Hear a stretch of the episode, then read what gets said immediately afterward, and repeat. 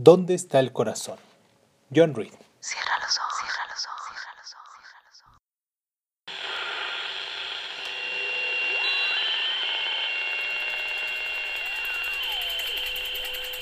Estás escuchando, Crónica, Crónica, Crónica Lunares, el lugar, el lugar donde, donde entra por tus oídos. Entra por tus oídos. Bienvenido. Dos. Por arriba de nuestros hombros, informa a la taquilla el gigantón enfundado en una vieja casaca del uniforme. Corpulento, canoso, con cara de senador romano, el empleado nos mira con gesto de desafío, al asir violentamente los cartones que flanquean el acceso del salón, pero no sin cerciorarse que estamos sobrios. Entonces, cuando se empuja la batiente portezuela de cristales de colores, se siente uno al instante envuelto en un torbellino de luz y de movimiento, con los estridantes ritmos de música de baile característicos del high market. Todo esto causa la impresión de un golpe en la nuca. Bill, el fortachón que arroja del lugar a la gente indeseable, también viste de manera informal. Se apoya en el barandal de latón que nos separa del piso principal. Se conoce a uno. Se dirige la sonrisa del gladiador. Más, si no, se limita a tomarlos la medida con la mirada de arriba abajo. Bill es el responsable de todo aquello. Pobre del juvenil universitario que dé vuelo a su impulso de cantar. Pobre del rabo verde, cuyo comportamiento se aparte un poco de lo convencional. Pobre del bailador que se propase al ejecutar alardes en la pista. O de la muchacha que se atreva a atropellar la decadencia al encender un cigarrillo en público. Corría el año de 1912. El High Market es el salón más respetable de la ciudad. Es brillante la iluminación del High Market. La reflejan los grandes espejos a lo largo de las paredes. El ruido de el salón es algo infernal. A los aires sincopados de los latones de la orquesta se le une el tono metálico de las conversaciones que se cruzan en el recinto, las cuales se aparten del diapasón normal de la voz humana siluetas femeninas que caricaturizan el afán de extremar los dictados de la moda. Hombres y mujeres entrelazados en las posturas menos naturales danzan al compás de valses lentos, perdidos entre la multitud. Hay mesas redondas, de madera, por todas partes, y un desfile de bombines que ininterrumpidamente entran y salen del salón. A medida que separa y cavila al tratar de reducir estas variadas impresiones a ciertas clases de orden, siente de súbito que unos ojos lo observan por todas partes, de cada ámbito del salón, de cada una de las mesas pegadas al barandal o desde los asientos de la galería, las chicas anfitrionas están constantemente vigilando a cada recién llegado. Muchachas, unas bonitas, otras feas, unas mal vestidas, otras divinamente ataviadas, pero en ningún caso mal presentadas. Todas ellas no invitan necesariamente, ni danzan retos, ni llevan malos mensajes, solo observan con fijeza, hambrientas, como un gato que está al acecho de un ratón. Yo regresaba al High Market después de muchos meses de ausencia. Lo encontré igual que siempre. Bill, dije al fortachón, me alegro de verte. Y así era, en efecto. ¿Anda Marta por aquí? Bill asintió. Es hombre de pocas palabras, y con el pulgar apuntó al saloncito de atrás. Pero aún ahí, un lugar tapizado con programas amarillentos de funciones de Bedoville y fotografías de teatro, ya desaparecidos donde había imperado el burlesque y además con las inevitables mesas, cada una con su respectiva chica. Aún ahí no pude encontrar a Marta. Por supuesto que Marta había podido cambiar de trabajo durante mi prolongada ausencia. Decidí no ir a la planta alta, al balcón. Entré en el salón principal nuevamente. por una de las puertas laterales y tomé una mesa. Un mesero se acercó y le cuchiché unas palabras al oído. En pocos minutos noté que una mujer se ponía de pie y caminaba hacia mi mesa. Era Marta, con ese tipo tan suyo. Lucía traje elegante, azul oscuro, y una pluma color oro viejo adornaba su sombrerito.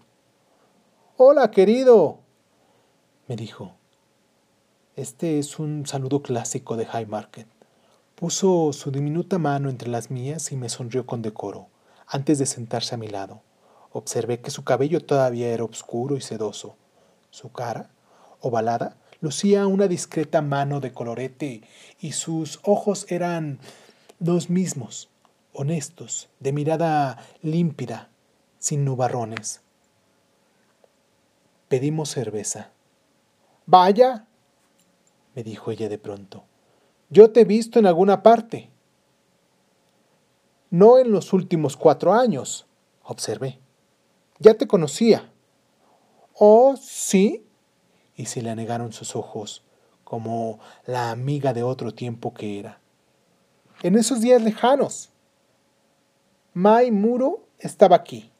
También Laura Chevalier y Baby Taylor. Y todas las de entonces. Creo que soy la única que queda de la vieja guardia.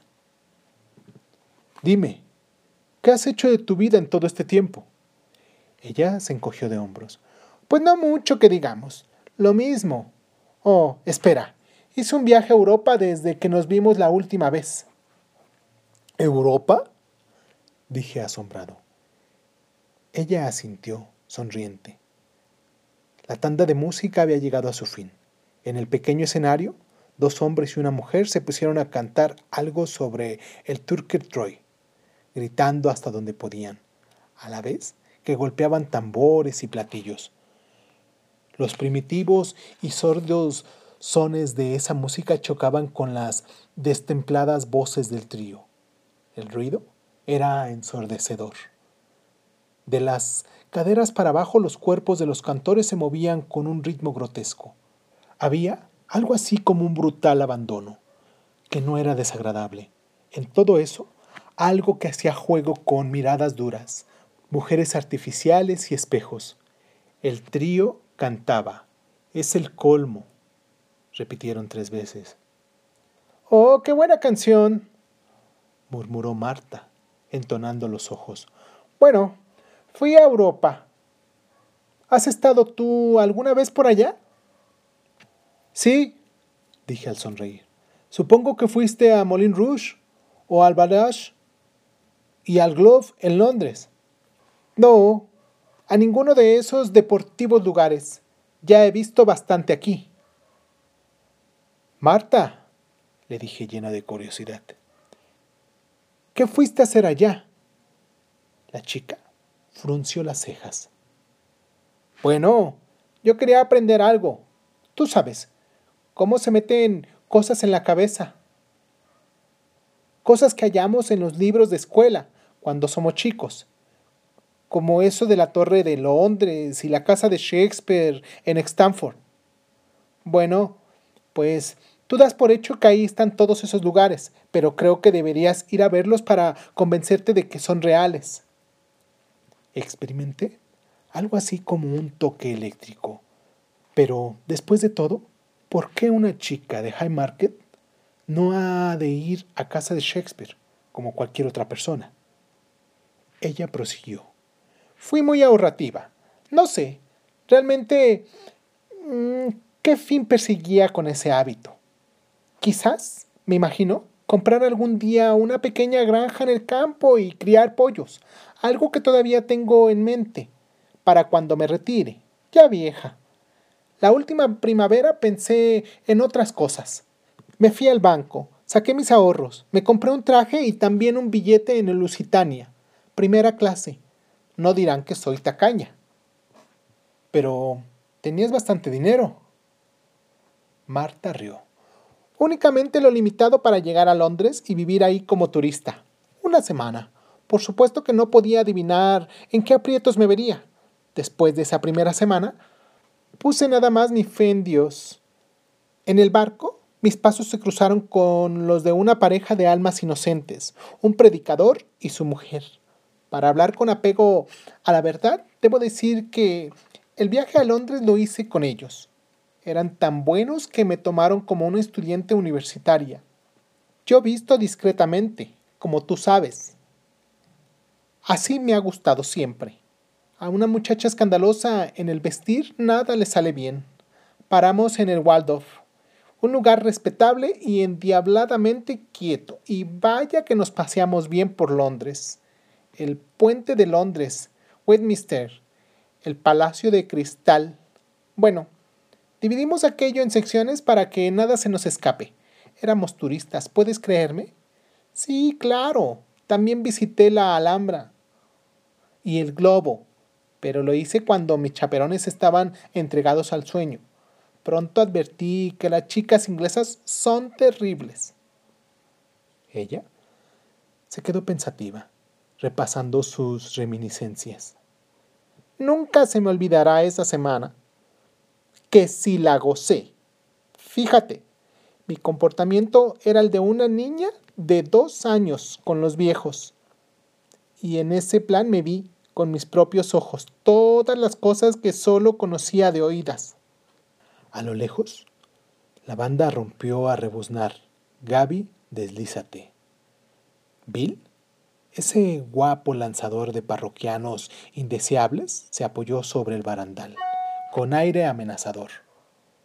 Vi una vez al tipo sacar a rastras a una muchacha que había encajado el largo alfiler en el sombrero de un mozo y lanzaba como se lanzan un bulto por la puerta de la calle. Cerca de nosotros había una mesita donde una muchacha tímida iniciaba un diálogo con un individuo de bombín. A la muchacha se le iba y le venía el color a las mejillas. Chica principiante. Pero a mí solo me interesaba Marta y su aventura. Sola en Londres, aprendiendo. Pero, ¿qué hacías para allegarte dinero?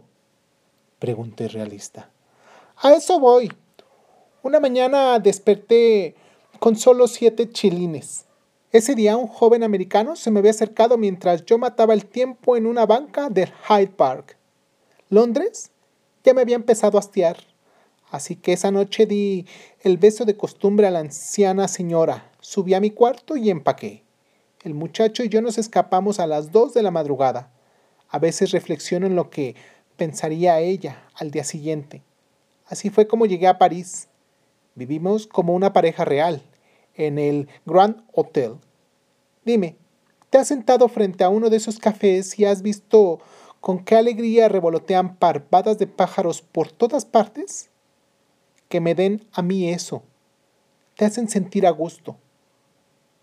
Creo que acabé tres pares de zapatos caminando por el Louvre y subiendo y bajando sus escaleras con el catálogo en la mano. El muchacho, oh, era buen chico. Me compró algunos vestidos de lujo. ¿Conoces la seda negra? Nada llamativos. Sin embargo, una legión de muchachas americanas tiene que buscarse la vida en París. Ahí estuvimos dos semanas. Un buen día mi amigo desapareció. Me habría encontrado lo que se llama en la calle. Al día siguiente. De no haber sido por cierto inglés, era un tipo como de 60 años, con voluminosa barriga, que me trajo con guante blanco. Viajamos por Bélgica y Holanda, Bruselas, La Haya, Estrende, después un recorrido por Alemania. Te aseguro que no perdí detalle. Un día en Waterloo me pasé las horas muertas leyendo un libro de historia me agobiaba la ansiedad por ver todo lo que mi guía Baderkerk mencionaba. Pero después de algún tiempo, al llegar a Estrasburgo, precisamente noté que mi amigo el inglés, eso le caía mal. Mira, me dijo, a ver si vas dejando a un lado ese aire de turista de los de la agencia de Cooks Pasea. Y me lo dijo tan enojado que simplemente lo dejé. ¿Qué diablos? Yo no soy perrito de nadie, ¿no te parece? Apenas tenía el dinero suficiente para regresar a París, pero sentía claramente que con buena suerte nada malo me podía pasar. La primera noche en París fui al Montmartre y ahí me topé con una muchacha americana que me dejó dormir en su cama. Cultivamos, ¿sabes? Ese espíritu de solidaridad entre nosotras. Claro que visité todos los lugares y lugareños. En Montmartre, las cosas son como en Nueva York. Nada más que aquí todo aparece más honesto, si es que sabes lo que quiero decir. Bueno, imagínate mi buena estrella. La siguiente noche en Piaget bailé con un tipo que parecía algo mulato, pero que no lo era. Porque nadie lo es en París. El individuo me dio su tarjeta y me pidió que lo acompañara a Brasil. Su tarjeta ostentaba una pequeña corona con una leyenda. Conde Manuel de Portales. Mucho me han dicho de esos falsos condes y de cómo nos engañan a las pobres chicas. Así que cuando vi a Marvel, le enseñé la tarjeta y le pregunté si creía que mi conde fuera falso. Acéptalo, me dijo. Corre el riesgo. Pero aún así, no estaba segura del todo. No pude dormir toda esa noche. Créemelo. Imagínate si me lleva a algún lugar de idioma extraño, donde nadie hablara americano, y me deja me dejara abandonada ahí. Pero, otra vez, confié en Dios y me fui con mi amigo. El viaje en barco duró dos semanas. Llegamos a Río. Francamente, creo que Río es el lugar más hermoso del mundo. Lo disfruté. Los viernes por la noche íbamos al Club High Life a cenar. Y los sábados, después de la cena, todo el mundo se ponía disfraces o trajes de fantasía y paseaba en las carretelas abiertas. En todo había una gran animación. Cuatro meses permanecí en Río. No, la verdad es que yo no era del todo feliz. ¿No te das cuenta de que resultan aburridos los días en que constantemente te están maravillando? en un país extranjero todo lo que ves es superior a lo que te habías imaginado. Y te pones nerviosa cuando ves las cosas que conocías solo por haber oído hablar de ellas. Hasta que solo empieza a cansarte, a fastidiarte. Se suponía que iba a permanecer en Río todo un año, pero no fue así. Me acuerdo con toda claridad. Una noche regresamos bastante bebidos, después de una francachela en el club Manuel se durmió pronto, pero yo no podía cerrar un ojo. Era en abril. La ventana estaba abierta y yo, en mi imaginación, penetré hasta un millón de millas siguiendo la ruta del firmamento. Allá, en el cielo, las estrellas son gatos romanos de ojos brillantes. No sé qué me dio por pensar en Broadway, y en el siguiente instante empecé a verlo todo todo serpenteante con sus gigantescos anuncios eléctricos, con sus chusmas de chicas y galanes de clase media que salen a los cines en tropel. Y los otros, con percheras albeantes que desfilan después de la función de teatro, al son de un rank irlandés que los oportunistas organilleros, situados a la orilla de la acera, hacen brotar en ese momento. Yo me sentía morir de tanto añorar mi pura y amada Nueva York, la de medio pelo. Tú lo sabes, en el extranjero todo es oropelesco y todo el mundo de tu propio plano se te presenta como la mera verdad. Fue entonces cuando vívidamente se adueñó de mí la imagen de mi viejo High Market, con todas sus chicas sentadas en gran círculo, y miré las manchas de cerveza en los manteles de la mesita y hasta aspiré el humo dulzón de mis cigarrillos, caporal. Recordé que por esos días todos los chicos de los colegios y de las universidades ya estaban de regreso para gozar de sus vacaciones y por supuesto se abalanzaban en tropel sobre las puertas y me invadió una gran ternura por el fortachón de ahí parado ahora. Así es que, de un codazo en las costillas, desperté a Manuel. ¿Qué pasa, mujer? me dijo, medio dormido aún. Recibí un cable de Nueva York. Le dije, con Island abre sus puertas el primero de mes entrante. ¿Cuándo, ¿Cuándo sale el siguiente barco? Le pregunté con énfasis. Me voy en el acto.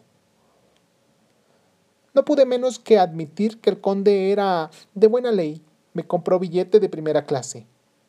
Y ese viaje a lo largo de la costa es lo mejor que he hecho en toda mi vida. Todo el tiempo lo pasé sola. No permití que ningún hombre a bordo se pusiera impertinente conmigo. En ningún momento. Me dediqué a leer libros. No conversé con nadie. Bueno, desde el primer instante que empecé a adivinar y a visorar a mi Nueva York, en Lontazana, me emocioné tanto que ya no pude hablar. El placer me causaba dolor. No pude esperar ni un segundo. En cuanto desembarcamos, revisé mis cosas en la estación de ferrocarril Eire y tomé el transbordador. Al pisar tierra en Manhattan, tomé el elevado hasta llegar a la calle 28. Llegué aquí sin volver la cara en todo el recorrido. El tipo de la entrada me dijo, oiga, usted no puede entrar sin tarjeta. Y entonces me vio más de cerca y exclamó, Vaya, miren quién está aquí, pero ¿dónde te habías metido, muchacha? ¿Dónde has estado? No pude contestarle. Me quedé parada en el umbral, como sordomuda, como una tonta ciega. Estaba completamente desorientada. El tipo mantenía la puerta abierta para que yo entrase. Quise proseguir y caí dentro, como fardo.